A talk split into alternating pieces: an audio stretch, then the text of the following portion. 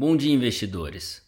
Aqui quem fala é Cauê Mansanares, CEO da Investo, e eu estou aqui de volta para a Terça Tech, o podcast que traz novidades e perspectivas do mercado de empresas de tecnologia. O mercado de tecnologia americano, representado pelo ETF VGT, teve alta de 1,48% na semana passada e acumula ganhos de 20,52% no ano de 2021.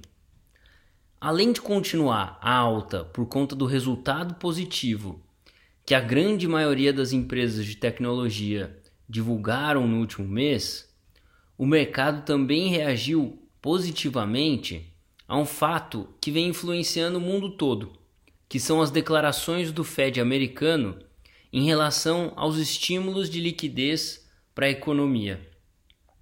Eu vou falar um pouco mais sobre isso porque Sempre que há um sinal do Fed em relação à taxa de juros ou à sua atuação na economia, o mercado de empresas de tecnologia reage. E atualmente, o Fed americano, em um programa para injetar liquidez no mercado, ele compra 120 bilhões de dólares em títulos de renda fixa todo mês. 80 bilhões desses 120 são títulos públicos americanos e 40 bilhões são títulos de crédito imobiliário. Dessa forma, o mercado possui mais capital para investimento e favorece todas aquelas empresas que precisam de liquidez. Favorece também essas empresas de tecnologia que usam esse capital barato disponível na economia para expandir seus negócios. Na sexta-feira passada, o chairman do Fed, o Jerome Powell, deu declarações de que o Fed continuará o programa de injeção de liquidez no mesmo ritmo e até o final desse ano. E ele indicou ainda que não pretende aumentar a taxa de juros americana em 2021.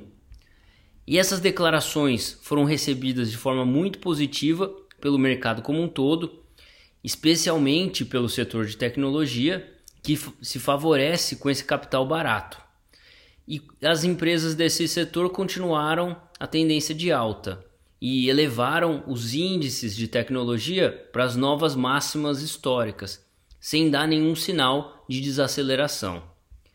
Ainda contribuindo para essa alta, os Estados Unidos como um todo estão em estado de alerta por conta da variante Delta do coronavírus e essa variante está fazendo com que mais empresas atrasem a volta aos escritórios e isso favorece as empresas posicionadas para aproveitar essa onda de trabalho remoto.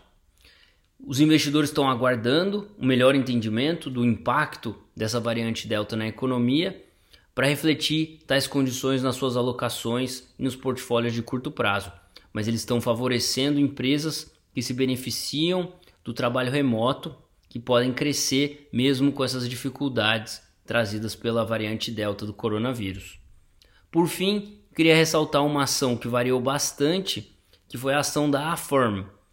As ações subiram 40% em só um dia após a Amazon anunciar uma parceria com essa fintech para oferecer pagamento parcelado aos clientes, utilizando a tecnologia da Affirm.